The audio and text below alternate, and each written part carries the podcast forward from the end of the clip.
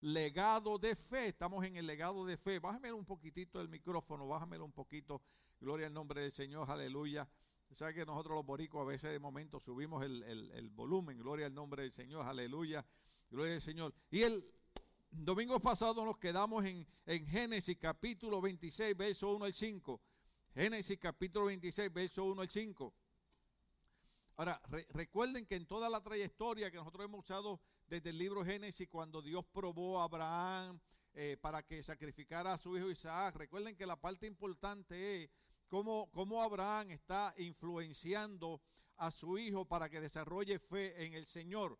La razón que Abraham está haciendo eso es porque Abraham sabe que un día le iba a envejecer, Abraham sabe que un día le iba a morir y lo más importante, lo mejor que le podía dejar a su hijo era un carácter y un espíritu de fe.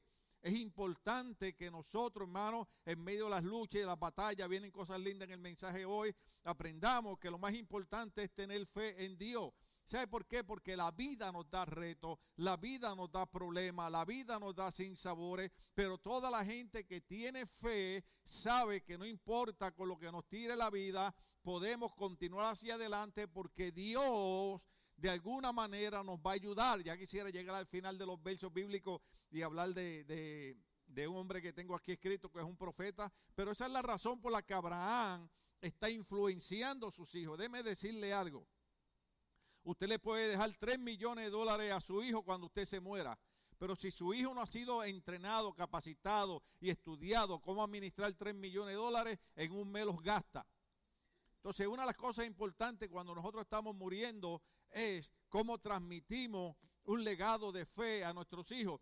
Viene a mi mente un pasaje que yo utilicé muchas veces cuando el rey David estaba muriendo, dice la Biblia que estaba agonizando. Cuando una persona está agonizando no se puede mover, no se puede levantar. Pero cuando entró su hijo Salomón, la Biblia dice que el rey David se irguió, o sea, se sentó en la cama.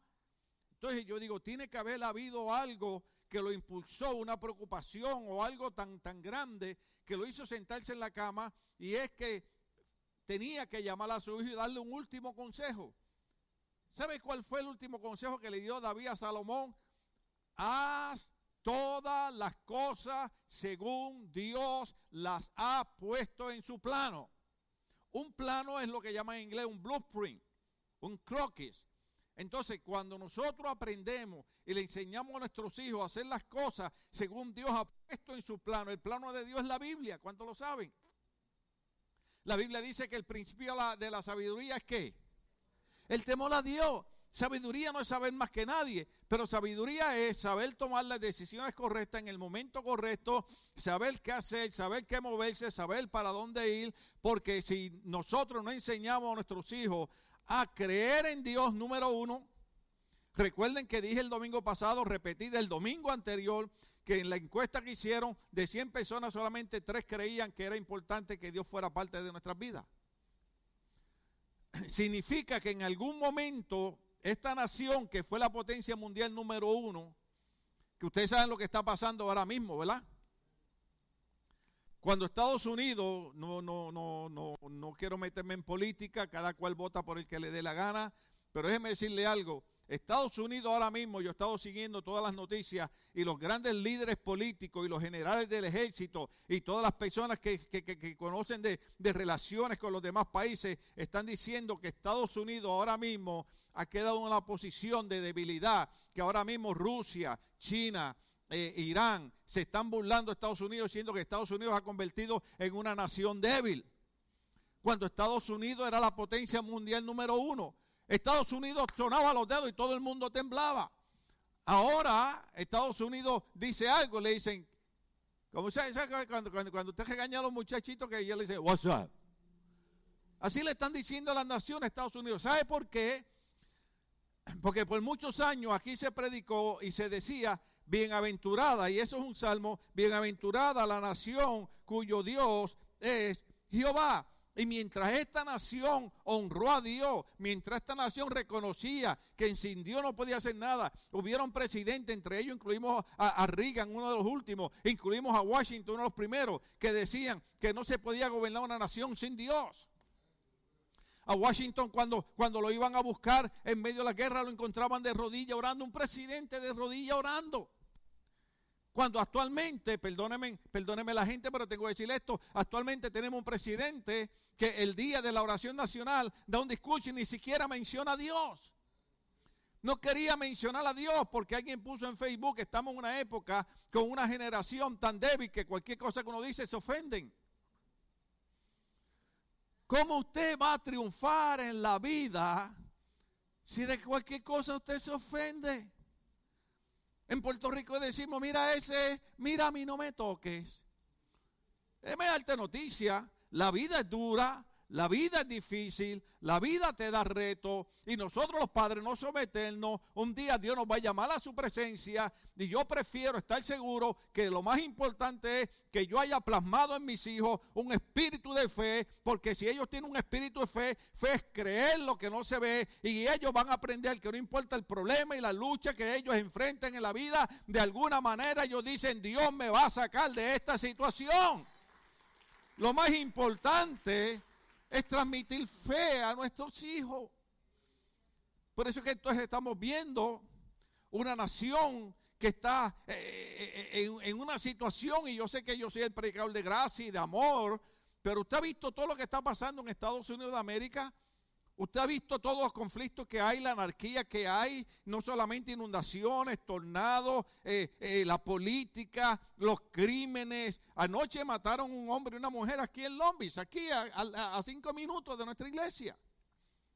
¿Por qué? Porque estaba en una fiesta, estaba en un escándalo, un vecino se quejó, el otro no le importó lo que dijo el vecino, el otro vecino buscó una pistola y lo mató a él y mató a una mujer. Cuando las autoridades que están diciendo, hay que volver a usar las mascarillas, no importa que usted esté vacunado, manténgase alejado de los grupos, aléjese de esto. La gente no le importa. Entonces, cuando vemos una nación que la bendición de Dios estuvo sobre esta nación todo el tiempo, viviendo una serie de conflictos como lo que está viviendo, entonces tenemos que decirle que tienen que volver. Yo recuerdo muchos años atrás cuando se celebraba el día de la oración en los postes en las escuelas. ¿Cuántos se acuerdan?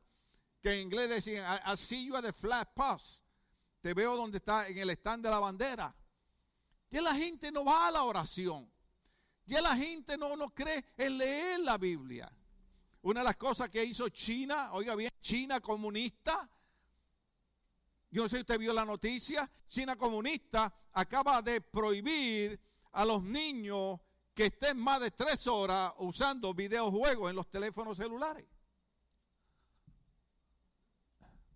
Los niños en China, esta semana, búsquelo, no me lo crea a mí, pídale a su sobrino Google que se lo explique. Le están diciendo,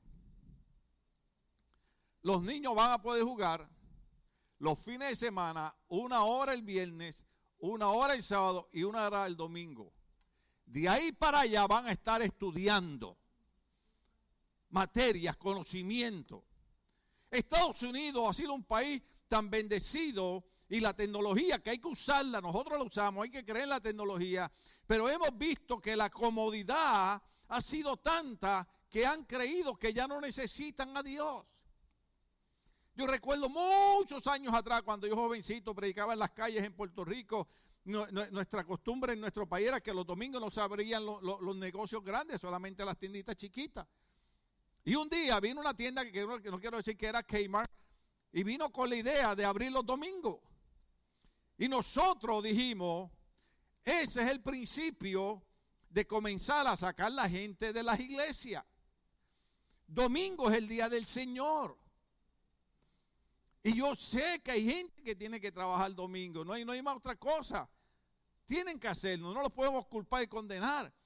Pero usted se ha dado cuenta ¿Cuál fue la idea del enemigo? Porque la idea del enemigo es esta.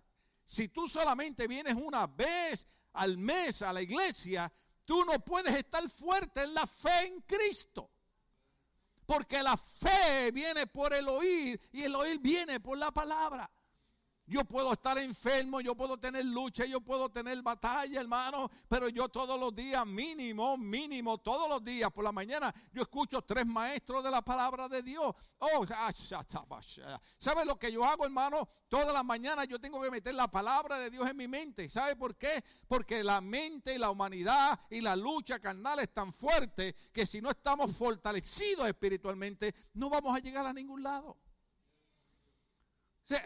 Hay, cristianos, e, esto es bien difícil, parece un viejito de Puerto Rico predicando, pero, pero, pero hay cristianos que piensan que servirle a Dios es cuando yo pueda, cuando esté de humor, cuando me dé la gana. Entonces, de la única manera, hermano, que nosotros podemos triunfar en la vida es cuando nos fortalecemos espiritualmente. Esta nación empezó a arrastrar a la gente. No lleguen a los cultos, no lleguen a las iglesias. Gloria a Dios, ahora eh, en la ciudad de Los Ángeles le tiene que devolver más de 800 mil dólares al pastor MacArthur por todas las cosas que le hicieron, porque usted sabe la guerra que hemos hablado un montón de veces durante la pandemia. No, no, no tenían problema en que no se cerraran otros lugares, pero querían cerrar las iglesias. Lo más importante en la vida de un ser humano es el miembro de una iglesia. Los estudios lo dicen, las estadísticas lo dicen. Lo que pasa es que muchos cristianos están tan envueltos, pasando tantas horas en los medios sociales y en las redes sociales, que no usan los teléfonos, ni las computadoras, ni las tabletas para invertir una hora en leer la Biblia. Mire, yo después de 48 años de servir al Señor, usted no tiene idea de lo que yo me paso leyendo, estudiando, porque digo, Señor, después de 48 años pensé que iba a saber algo y ahora descubro que como, oh, aleluya, como nunca antes, necesito más y más del Señor. Hay días, hermano, con todos los años de experiencia, con todo lo que he predicado, hay días que siento que si Dios no extiende su brazo y me sostiene, me caigo. ¿Qué significa eso? Necesitamos de Dios cada día. A Dios no podemos servirle solamente cuando venimos al culto, hay que servirle todos los días. En la iglesia, en el trabajo, en la calle. Yo le decía a mi esposa, estábamos así haciendo eh, eh, recuento cuando yo trabajaba en la, en la Douglas Aircraft, que ahora es la Boeing, que me decían el loco. ¿Usted se acuerda los años que nosotros cargábamos con las Biblias? Todavía las tengo, todavía las uso. Pero yo llevaba mi Biblia todos los días a mi trabajo. Y a la hora del almuerzo y a la hora del descanso, yo le decía a mi jefa, yo te trabajo ni un minuto menos de lo que te tengo que trabajar, pero la hora de mi almuerzo y hora de descanso, no me pida que haga nada, porque esa es la hora de yo leer mi, mi Biblia. Y decía, he's crazy. It's always reading the Bible. Pero mire, cerraron la Douglas, se fueron muchas compañías de aquí, han pasado más de 21 años y yo todavía estoy en pie. ¿Por qué? Porque la palabra de Dios es inamovible, ni el cielo ni la tierra pasarán, pero la palabra del Señor no pasará ciertamente. Entonces, eh, una de las cosas que ha pasado, hermano, es que la mayoría de los cristianos, la mayoría de las iglesias, se han envuelto en tanta distracción, perdonen esto, con mucho respeto lo digo, yo no soy fanático, yo no soy extremista, eh, eh, eh, yo no tengo mucho problema con muchas cosas, pero hemos visto que las iglesias, y fue a principio de mensaje, dijimos que las iglesias empezaron a cambiar lo que Dios decía en su libro por crear un Dios de acuerdo a la cultura moderna. Y usted sabe cómo le llaman en inglés, a cancel culture, le dicen. La cultura que quiere cancelar todo. La cultura actual, hermano, no solamente en Estados Unidos, sino en nuestros países, quiere todo menos, a Dios. Porque la gente ve a Dios como el Dios que prohíbe, como el Dios que no quiere que tú disfrutes, y es todo lo contrario. Por ejemplo, hay un verso bíblico que es bien difícil, tendríamos que, eh, ahora que empezamos las clases, discutirlo aquí en la clase de la Universidad Teológica, por ejemplo, cuando el Señor dice, la primera promesa, eh, o perdón, debo decir, el primer mandamiento con promesa, ¿alguien sabe cuál es? Ajá, ¿y cuál es el otro? El primer promesa con mandamiento. honra a tu padre y a tu madre para que tus días se alarguen. Tú ves, Dios no te está prohibiendo. Dios no está siendo malo contigo. Dios lo que está, te está diciendo es, si tú como hijo honra a tu padre, a tu madre, se te van a extender los días. Y cuando Dios habla de extender los días, está hablando de bendecir tus días.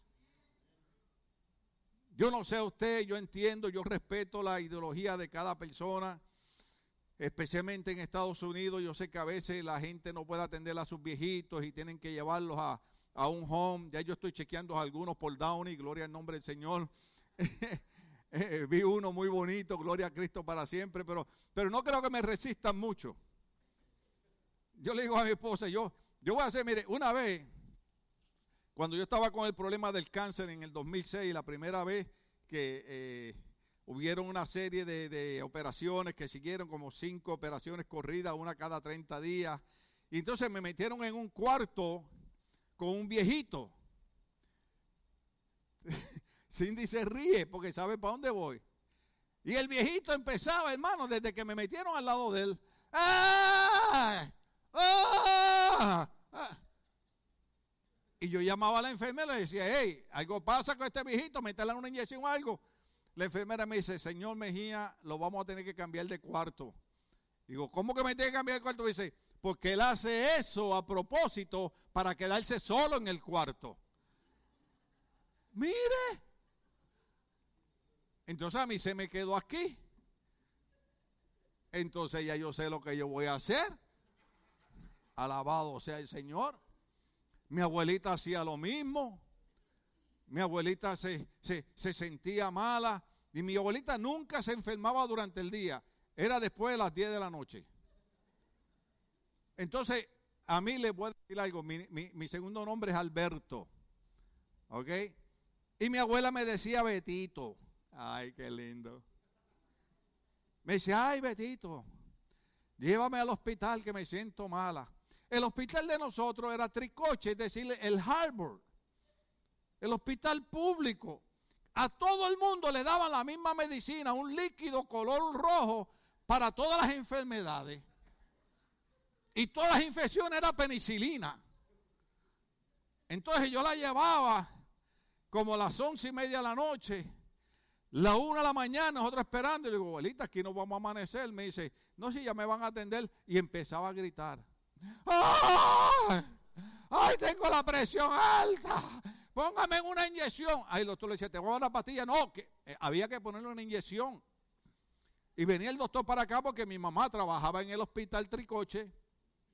Y sabían que ella era la, mi abuela, la mamá de mi madre. Y decía, mira, a tu abuelita le vamos a poner una inyección de agua.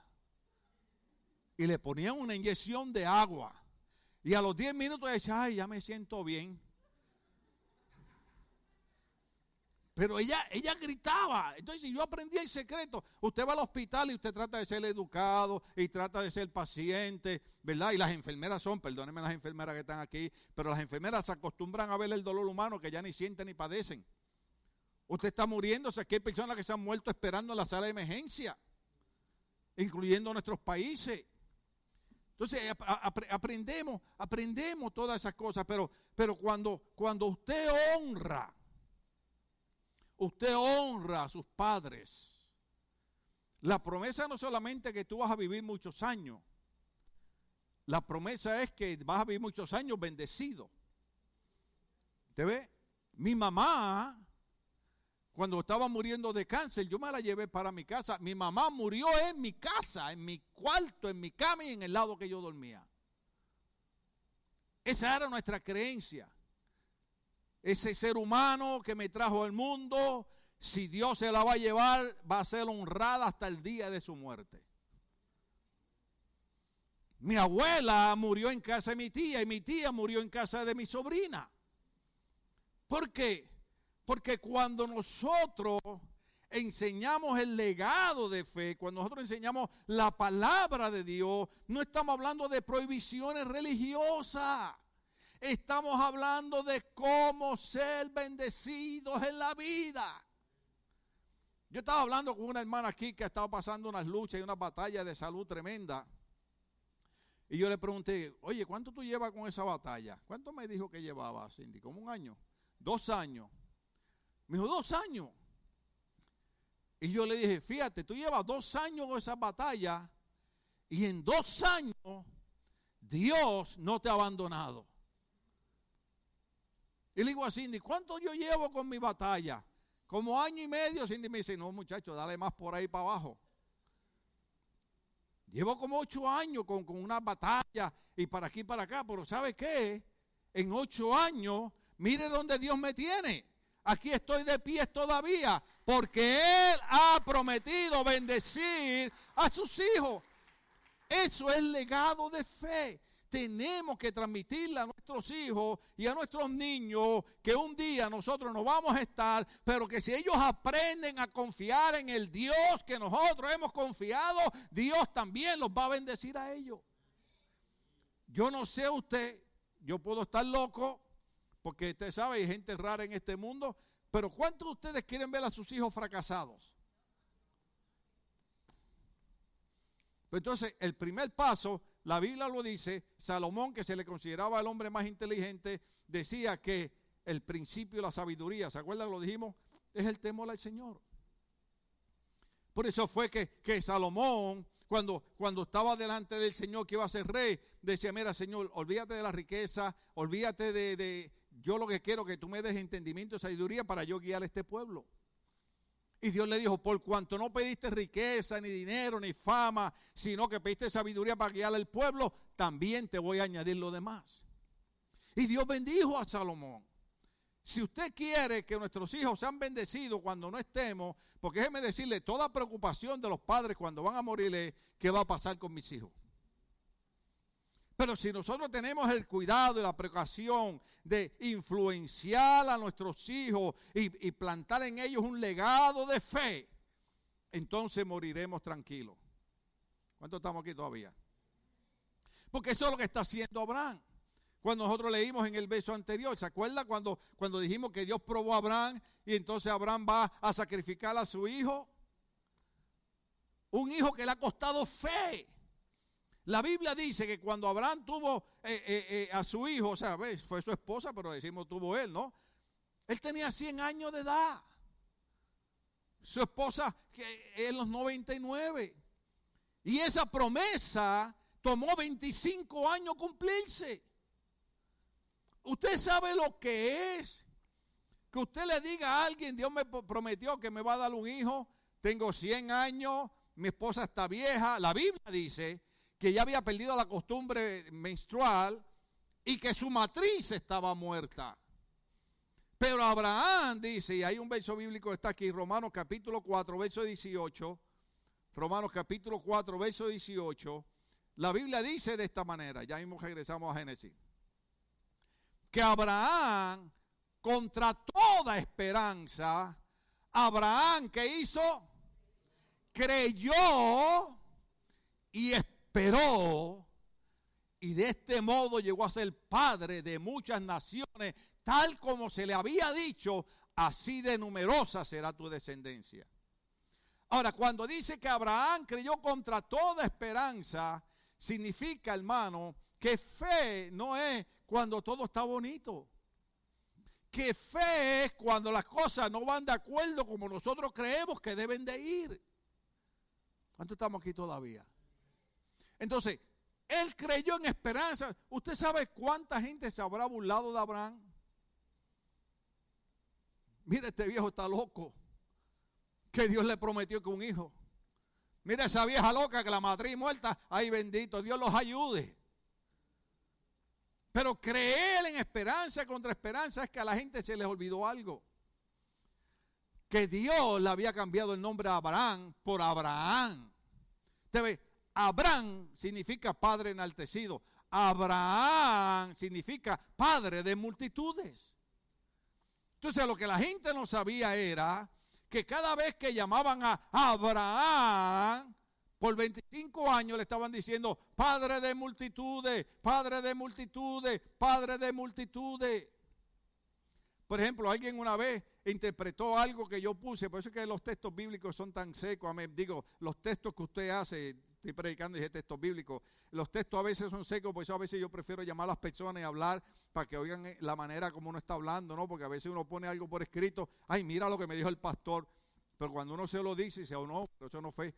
Entonces, eh, yo le escribí a alguien y yo acostumbro a poner cuando termino bendiciones. Pues esta persona malinterpretó como que yo estaba diciendo bendiciones, como que eh, eh como pueda. No, hermano. No, lo que estoy diciendo es que cuando alguien me desea a mí bendiciones, yo las quiero. Bendiciones. Cuando, cuando alguien te dice a ti, hermano, Dios te bendiga, tú sabes lo que está diciendo.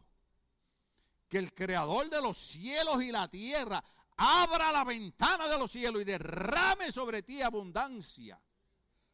Cuando nosotros decimos, hermano, bendiciones. Le estamos deseando que todo le salga bien, que haya sanidad, que haya trabajo, que, no tenga accidente, que, que en cualquier problema Dios intervenga, Dios active sus ángeles. Entonces, Abraham creyó en esperanza contra esperanza. Una de las cosas que a mí me preocupa es que cuando yo era joven, yo caí en una iglesia de un pastor que no tenía los conocimientos que tienen ustedes, pero era un pastor que creía en buscar a Dios en la oración, en el ayuno, en una vida consagrada a Dios. Un pastor que desde el púlpito nos regañaba. Yo nunca he hecho eso con ustedes. O empezar a hacerlo. Desde el altar nos regañaba. Es más, es más un día, un día un día se, se, puso así a mirar y yo dije, algo vio el pastor. Y había una persona mascando chicle en la iglesia. Yo no creo que eso es pecado. Yo no creo que usted va para el infierno de eso. Hay gente que necesita mascar uno uno, cuatro chicles para que el aliento se le mejore. Gloria a Dios por las mascarillas. ¿Y sabe qué dijo desde el altar? Dijo, hay gente que se cree que son chivos mascando hierba durante el culto. Y yo dije, ay Dios mío. Y ustedes saben la historia, como yo, yo era con pastor, cada vez que yo mire, pastor, hay que tener, vaya a orar lo que tiene que hacer. Ay Dios mío. Qué paciencia hay que tener con este. Un día estaba predicando y habían dos hermanos chismorreando dentro del culto y él se paró así en el púlpito. Y yo dije, algo vio. Y desde el altar le dijo a los hermanos, cuando terminen el chisme me avisan para seguir predicando. Ah, Sonia, Sonia lo conoció. Mire, y yo le decía, pastor, pero hay otras maneras. Vaya a orar lo que tiene que hacer. ¿Y sabe qué? Él tenía razón. Él tenía, él tenía razón. Entonces, ¿qué lo ocurre? que aunque no era un hombre que tenía la teología que nosotros tenemos, y claro, un montón de cosas que no podemos imitarla, porque recuerde que la época de ellos era diferente, la manera de ellos pensar era diferente, y hay ciertas cosas, ¿verdad? Nosotros no tenemos que maltratar a la gente, ni ser grosero ni abusivo con la gente para, para predicarle una verdad, pero ese, ese era el estilo de ellos. Pero ¿qué nos enseñaron a los jóvenes? A buscar a Dios de todo corazón. A servirle a Dios en espíritu y en verdad. A los 21 años yo daba cruzadas en todos los vecindarios públicos. Yo veo la juventud hoy en día y gloria a Dios por la juventud de esta iglesia porque es una madurez tremenda. Pero cuando yo veo la juventud en términos generales, que, que ellos ven la iglesia, bueno, si la iglesia me dice que no haga esto, esa no es la iglesia. Pero si la iglesia me permite que yo imponga mis ideología y cambien la iglesia la manera que yo creo que debe ser, entonces yo soy miembro de la iglesia. Déjame decirte algo. Yo no sé cuántos ustedes han ido a un médico alguna vez.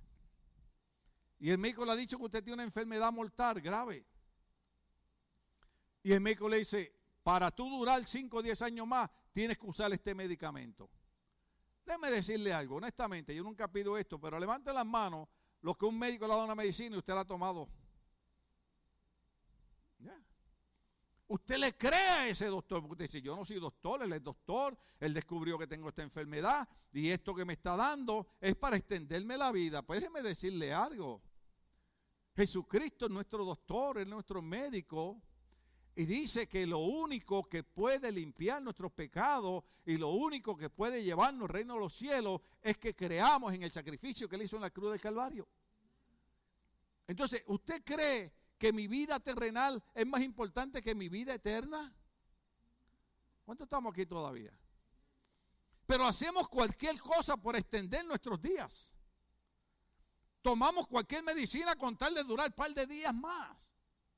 Pero cuando Dios nos dice, quiero que hagas esto y dejes de hacer aquello, ah, por eso es que no me gusta la iglesia, por eso es que no me gusta la religión. Entonces, no hemos entendido cuál es el propósito de Dios. Un legado de fe es importante. Por eso Abraham, cuando está llevando a su, a su, hijo al sacrificio, le dice al criado, no te preocupes que yo voy a ir con mi hijo y voy a regresar. ¿Sabes lo que le está diciendo Isaac? Posiblemente como 12 años, le está diciendo, lo que yo quiero que tú aprendas es que yo tuve por 25 años que luchar en esperanza contra esperanza y creer que un día tú ibas a nacer. Y yo quiero que tú aprendas a confiar en el mismo Dios que yo he confiado. Por eso la Biblia cuando habla, voy a usar solamente dos, dice, el Dios de Abraham, de Isaac. ¿Por qué? Porque Isaac creció creyendo en el mismo Dios que había creído su padre Abraham. Isaac comprendió que Dios no era el Dios de las prohibiciones, que Dios era el Dios de guiarnos hacia las bendiciones, no prohibiciones, bendiciones. Yo he dicho algo aquí un montón de veces, espero que los jóvenes no se enojen, pero aquí hay un montón de jóvenes que, que han triunfado, que vinieron aquí chiquitos, estudiaron, sacaron su certificado, están teniendo sus trabajos. ¿Qué usted cree? ¿Que, esa era la idea del diablo para ellos? Jesucristo dijo en Evangelio de San Juan capítulo 10, verso 10 en adelante, el diablo vino a matar, robar, destruir, pero yo venía para que tengan vida en abundancia. El enemigo lo que quería era destruir a estos jóvenes, pero estos jóvenes fueron más sabios que otros. Habían otros jóvenes aquí que decían, bueno, I love pastor, but sometimes when he preach, no, es que yo lo que quería era que todos los jóvenes recibieran la misma bendición de estos jóvenes que yo estoy viendo aquí, que hoy en día no solamente tienen un certificado en la universidad, sino que también tienen un trabajo y hoy en día están siendo bendecidos. Ellos no confundieron la prohibición con la bendición. Eso, eso, eso es importante. La gente ve la iglesia como prohibiciones, no es prohibiciones. Hay un montón de cosas que podemos hacer. Yo sé que han habido iglesias extremistas, ¿verdad? En las dos áreas. Extremistas en prohibiciones, que usted no se puede peinar para el lado. A mí no me importa cómo usted viene peinado a la iglesia, hermano. Es más, póngase esta peluca si quiere. Yo conozco una hermana, Cindy sabe quién es, que yo la veía eh, eh, todos los domingos los cultos, era en otra iglesia. Yo era, yo era maestro de joven en ese entonces. Y cuando llegaba, yo decía, oh no, la misma vieja de siempre, pasa que se cambió la peluca. ¿Eh?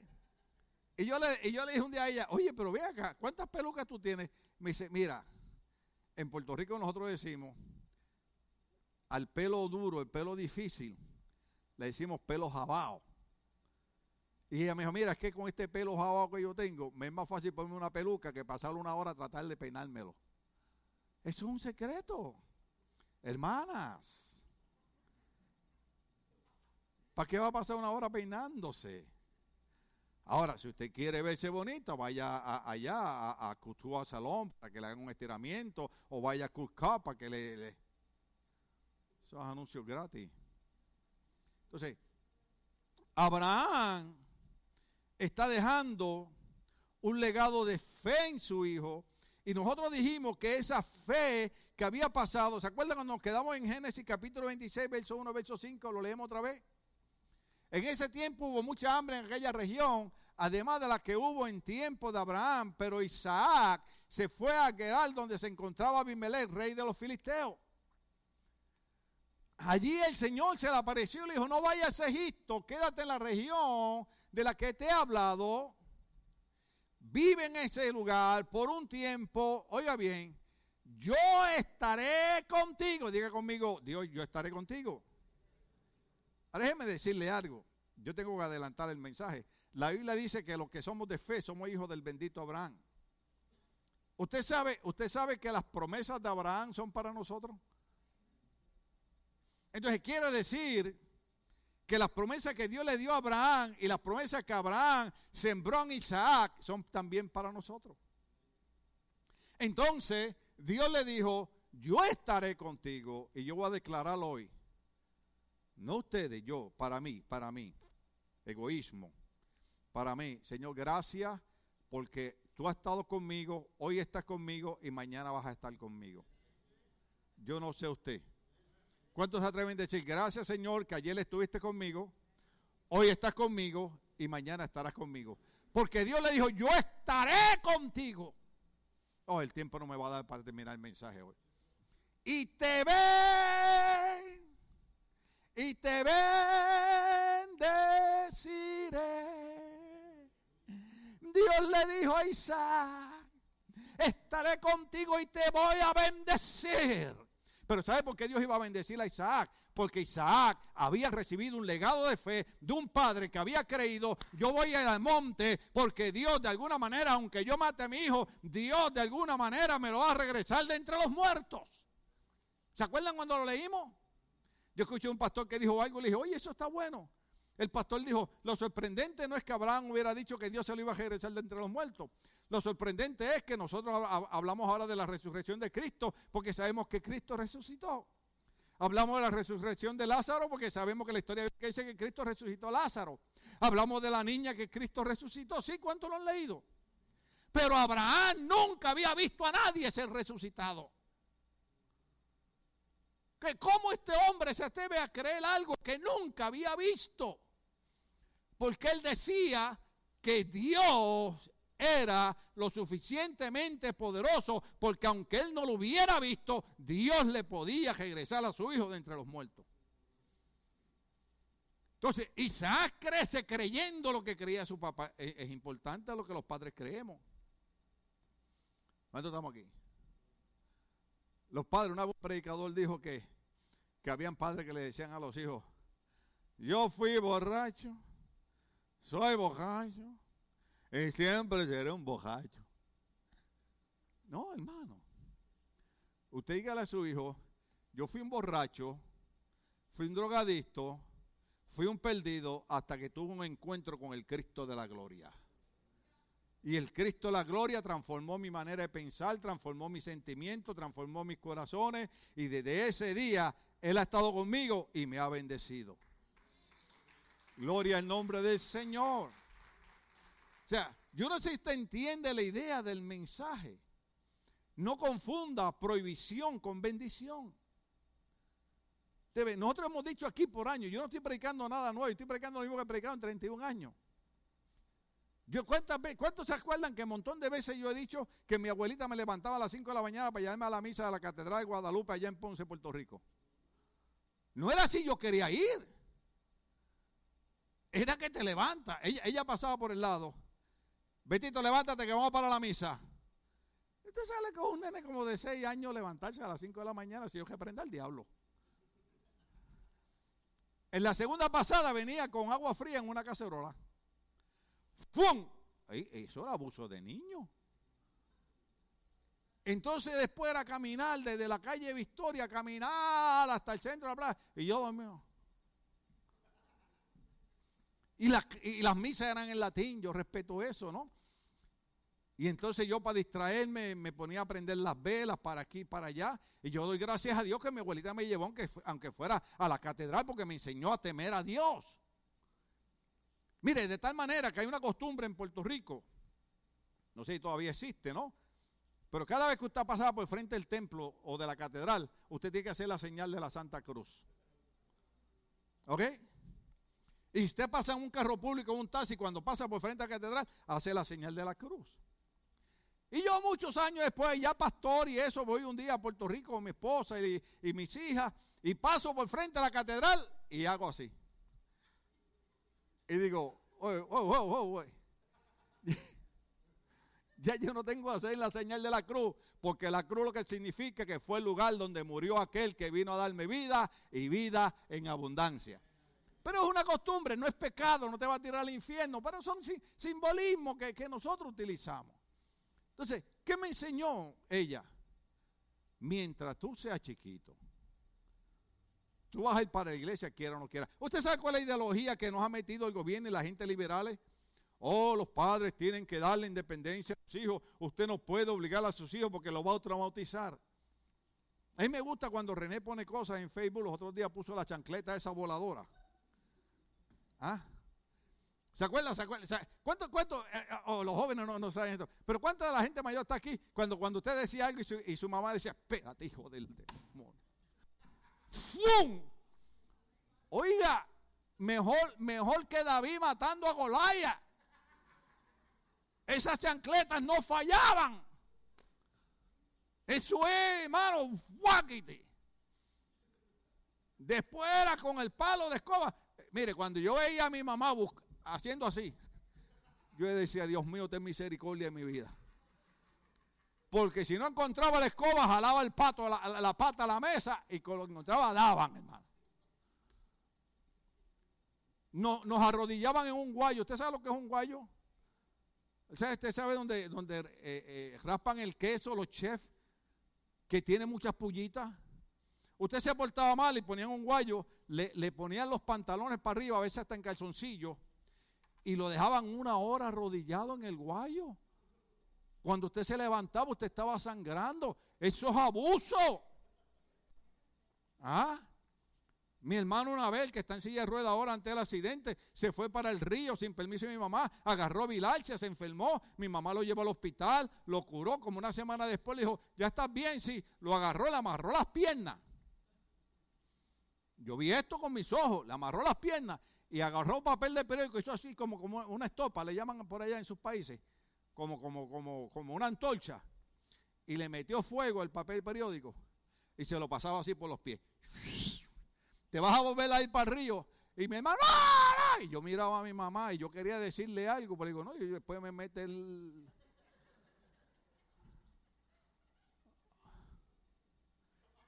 Déjeme decirle algo. Todos aquellos que fuimos abusados así por nuestros padres, hoy no somos drogadictos, hoy no somos pandilleros, hoy no estamos presos, hoy somos hombres y mujeres de bien. Sea el nombre de Dios glorificado. Voy a decir algo que voy a dañar el mensaje. Pero busque a los padres ahora que en vez de dejar un legado de fe en sus hijos, dejan que sus hijos hagan lo que les dé la gana. Muchachito que ya a los ocho años le está contestando para atrás a su mamá. Me viraba la boca de un lado a otro.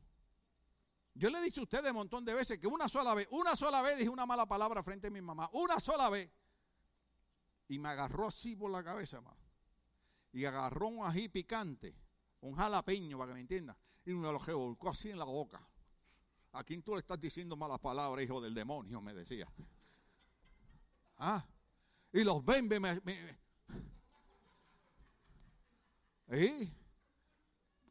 Es más, es más, yo que en Puerto Rico una canción se llama La Bemba Colorada. Yo le dije, ahora me dejó la Bemba Colorada. Tengo, le voy a decir mi edad de verdad, tengo 66 años.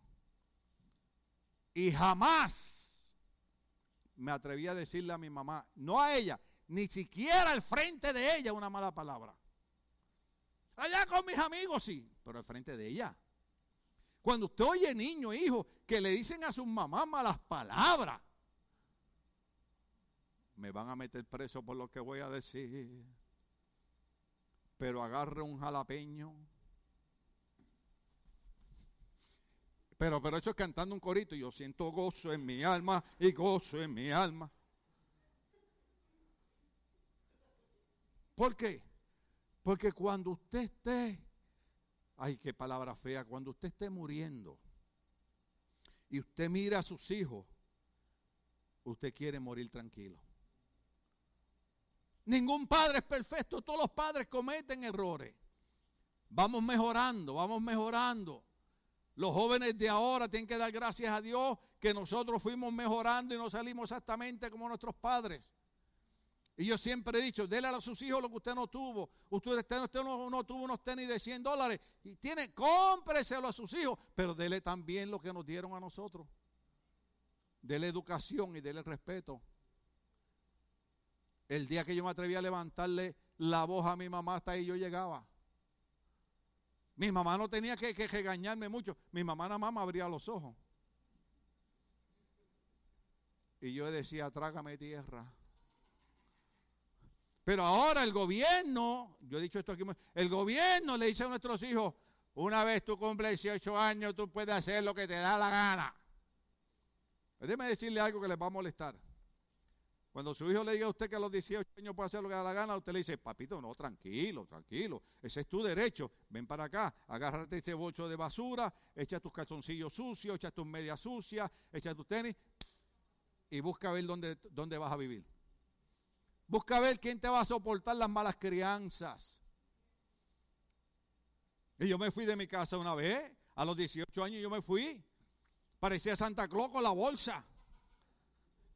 Y me fue para casa un amigo mío, Carlitos Canales, que es cristiano ahora, gloria al nombre del Señor. Él vivía con la abuelita solo y me fui para allá, en las parcelas Amalias Marín. Y me fui para allá, hermano, en la primera noche, gloria a Dios. Había bizcocho y había malta y yo, oh, aleluya. ¿Sabe cuánto duré allí? Tres días. Prefería los regaños de mi mamá, prefería el jalapeño de mi mamá, prefería los escobazos de mi mamá que estar en otro lado donde no era lo mismo que estar en casa de mami y de papi. Usted sabe qué es lo que es triste que usted llegue a viejo y su papá y su mamá estén muriendo y entonces cuando están en una cama agonizando usted venía a reconocer que ellos tenían razón. Que no era que los estaban regañando, que era que estaban diciéndole a usted no cometa los mismos errores que yo cometí. Eso es legado de fe. Un legado de fe es motivar a nuestros hijos a triunfar y prosperar en la vida. Dios le dijo a Isaac, estaré contigo y te bendeciré, porque a ti y a tu descendencia les daré esta tierra. Así confirmaré el juramento que le hice a tu padre Abraham. Oh, aleluya. Me quedan 15 minutos, voy a usar 5. ¿Estamos bien? Estamos con vida. Póngale un poquito más de fresco a los hermanos. Los veo con un poquito de calor. Gloria al nombre del Señor. Mire qué bueno yo soy. No solamente estoy tratando de hacer un legado de fe, sino un legado de, frescura. Aleluya. Ahora, ustedes quieren, yo hago como mi pastor. Le abro las ventanas y que entre el aire caliente al templo. Quito la silla y meto madera vieja. ¿Ah? Pero déjeme decirle algo. Hay veces que la gente que sufrimos necesidades estamos más agradecidos con Dios que la gente que lo tiene todo. ¿Usted sabía eso? Usted no sabe cuánto yo extraño un funche de pescado. Usted no sabe las ganas que a mí me han dado comerme unos, unos, guanimos con bacalao en salsa. Ajá unos domplines, un arrocito blanco con tocino, bacalao. Eso era comida de pobre. Pero ahora la extraño, digo, aquella era comida de rico. ¿Ah? Pues yo fue que yo aprendí a cocinar. Mis hermanos me esperaban había una negrita, señora, y esto con mucho cariño en Puerto Rico, ¿verdad? Eh, usamos la palabra negrita de cariño. Hay una negrita que yo le ayudaba a, sacar la carne de los bueyes. Los bueyes son como cangrejos. ¿Y usted sabe cómo me decía a mí? Lo digo, Cindy. No, pues estoy en la iglesia y estoy brecando, hoy es domingo. Me decía la nena. Mire qué cosa. Y era por molestarme. Entonces, mi abuela era bien estricta. Y ella, y ella le decía, mira Esther, deja al niño venir para acá. decía, abuelita, pues puedo ir. Ah, porque sin permiso de la abuela usted no iba para ningún lado. ¿Dónde estamos aquí? Oiga, y aquella señora me daba un vasito de leche con un pedacito de pound cake. Aleluya. Los jóvenes no saben lo que yo estoy hablando. Porque los jóvenes abren la nevera y se caen todas las cosas y dicen, It's nothing here to eat.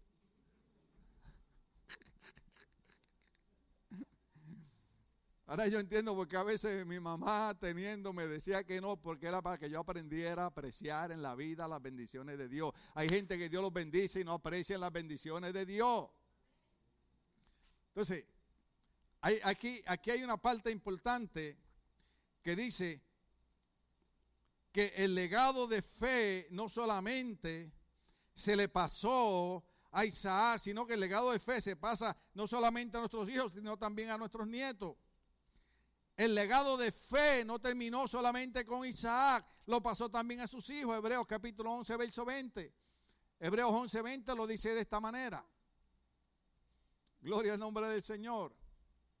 Por la fe, Isaac bendijo a Jacob. ¿Se acuerdan? El Dios de Abraham, de Isaac y de Jacob. Entonces, Isaac recibe el legado de fe de Abraham y ahora Isaac va a pasar el legado de fe a su hijo Jacob. Entonces dice, por la fe Isaac bendijo, diga conmigo bendijo. Bendijo, bendijo, bendijo, bendijo, bendijo, bendijo, bendijo, bendijo, bendijo. Yo sé que hay padres que tienen problemas con sus hijos y yo sé que hay hijos rebeldes, pero, oh santo, la palabra clave es esta. Bendígalo, bendígalo, bendígalo, bendígalo. Diga, Señor, se está portando mal, me ha salido, pero yo lo bendigo, yo lo bendigo, yo hablo tu bendición sobre él. Por la fe Isaac bendijo a Jacob y también bendijo a Esaú, previendo lo que le esperaba en el futuro. Diga conmigo futuro. Observe esto, observe esto. A veces nosotros decimos bromeando, pero es muy cierto. Yo entiendo que muchos padres y muchos matrimonios han tenido problemas y luchas y muchas veces sembramos en nuestros hijos lo que no debemos sembrar. Muchas veces le decimos al niño chiquito, tú vas a ser igual que tu padre. Entonces a lo mejor usted tuvo problemas porque ese esposo suyo andaba con tres y cuatro mujeres, era un alcohólico, la golpeaba y usted le está diciendo a su hijo que en el futuro él va a ser igual que su padre. Usted lo está maldiciendo, no le está bendiciendo. Dígale, yo hablo una palabra de bendición y tú serás la diferencia de tu padre. ¿Cuánto estamos aquí? Yo les he dicho a ustedes un montón de veces, un montón de veces. Cuando yo terminé la escuela superior, estuve un año fuera y me apunté en la Universidad de Puerto Rico en aquellos años del colegio regional para estudiar ciencias sociales. Y un familiar mío, un familiar mío me dijo, ninguno de nosotros ha ido a la universidad, tú tampoco vas a ir. Y yo recuerdo que en mi ignorancia, ya casi eh, eh, eh, entrando a los 18 años, recién convertido al cristianismo, le dije, pues si nadie de la familia ha ido, yo voy a ser el primero en romper esa línea y yo voy a ir a la universidad. Entonces, usted bendiga a sus hijos. Y usted cuando hable de sus hijos diga, este va a ser diferente al padre, este va a ser diferente al tío, este va a ser diferente al padrino, porque hay algunos que todavía, ¿verdad?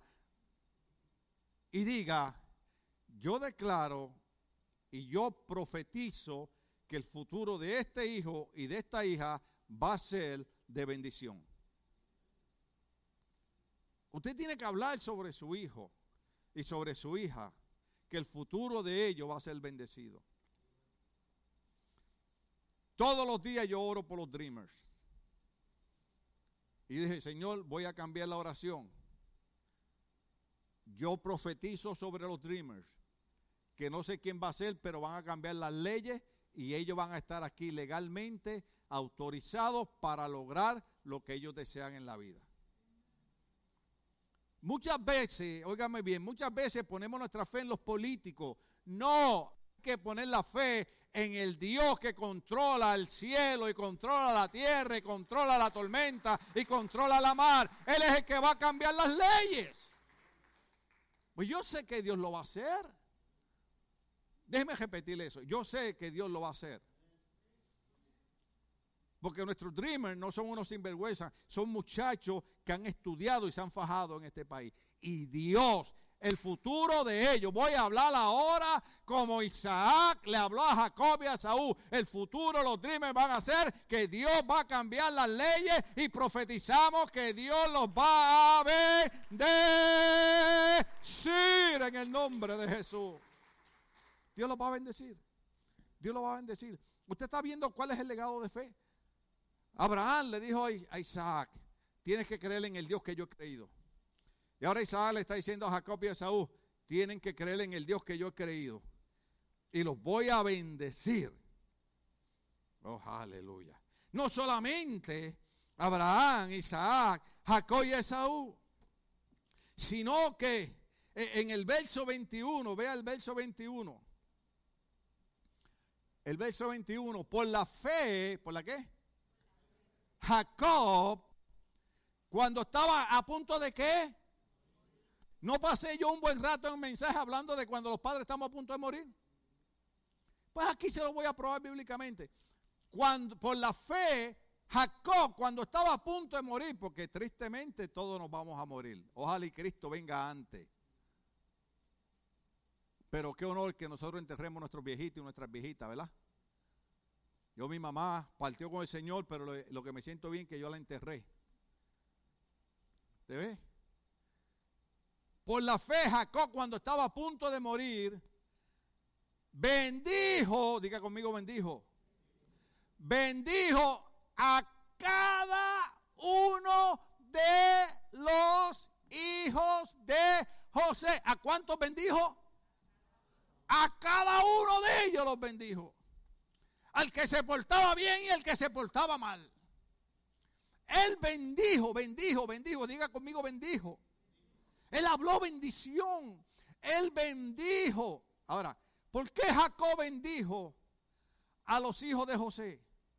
Porque él había aprendido por el legado de Abraham, el legado de Isaac, que había llegado a Jacob, que ellos tenían promesa de Dios. Déjeme decirle algo, esto le va a sonar loco, pero nosotros que estamos del lado de acá de la cruz, nosotros que somos salvos por la fe, cada uno de nosotros tenemos promesas de Dios para bendecir a nuestros hijos. Y usted tiene que hablar bendición sobre sus hijos. Entonces, aquí dice la Biblia que Jacob, como había recibido un legado de fe, había sido influenciado por un hombre que la cultura de él era creer en Dios. Dice, bendijo a cada uno de los hijos de José y adoró apoyándose en la punta de su bastón. Hebreos 11:22 y ahí paramos. El próximo domingo el mensaje es de 10 minutos porque tenemos reunión de maestros. Hay que aprovechar. Déjeme decirle algo. La fe viene por el oír y el oír viene por la palabra de Dios. Usted está toda la semana en las redes sociales, está viendo televisión, está viendo películas, está aquí, está allá. Cuando usted viene el domingo a la iglesia, aproveche. Saque el jugo a ese mensaje. Meta ese mensaje en su corazón, en su mente. Y salga de aquí diciendo, el legado de fe para mí es que Dios me va a bendecir. Y yo voy a bendecir a mis hijos. Y si no tengo hijos, voy a bendecir a mis sobrinos entonces. Pero bendiga a alguien, bendito sea el Señor. Hay gente que abre la boca y le salen arañas. Abra la boca para bendecir. Amén. Cada, cada iglesia es diferente, pero esto es lo que enseña la palabra. Aquí terminamos. Hebreos 11, 22. Por la fe, ¿por la qué? Porque Abraham dejó un legado de fe sobre Isaac, Isaac dejó un legado de fe sobre Jacob y sobre Saúl, y ahora viene ese legado de fe y llega a la vida de José. Por la fe, José, al fin de qué? Sí se lo dije hace un ratito, ¿verdad? al fin de su vida, cuando estaba muriendo, se refirió a la salida de los israelitas de Egipto. O sea, este hombre se está muriendo. Aleluya. Y le está diciendo al pueblo, aunque ustedes van a estar cautivos por 400 años, yo que me estoy muriendo por fe les voy a decir algo. Ustedes van a ser sacados por la mano poderosa de Dios del cautiverio de Egipto. ¿Cómo es esto un hombre que se está muriendo? Y todavía está transmitiendo fe a las demás gente. Entonces dice, por la fe José al fin de su vida se refirió a la salida de los israelitas de Egipto y dio instrucciones acerca de sus restos mortales. El próximo domingo yo sigo de ahí, porque esa parte es bien importante. El hombre está muriendo y dice, antes de morirme quiero darles unas instrucciones de lo que quiero que ustedes hagan con mi cuerpo porque aunque el hombre se estaba muriendo, porque el problema no es morirse, el problema es morir sin Cristo. Y él dio instrucciones. ¿Por qué? Porque estos fueron hombres que desde niños fueron influenciados en una cultura de fe, recibieron un legado de fe. Y usted y yo, aunque nos digan fanáticos, aunque nos digan extremistas, aunque nos digan lo que nos digan, que no lo somos, ni somos fanáticos, ni somos extremistas, pero tenemos que mantenernos firmes en la fe que hemos creído y tenemos que transmitir la fe a nuestros hijos para que cuando estemos al fin de nuestros días sepamos que nuestros hijos van a ser bendecidos. ¿A cuánto Dios bendijo hoy? Vamos a estar de pie, querida iglesia.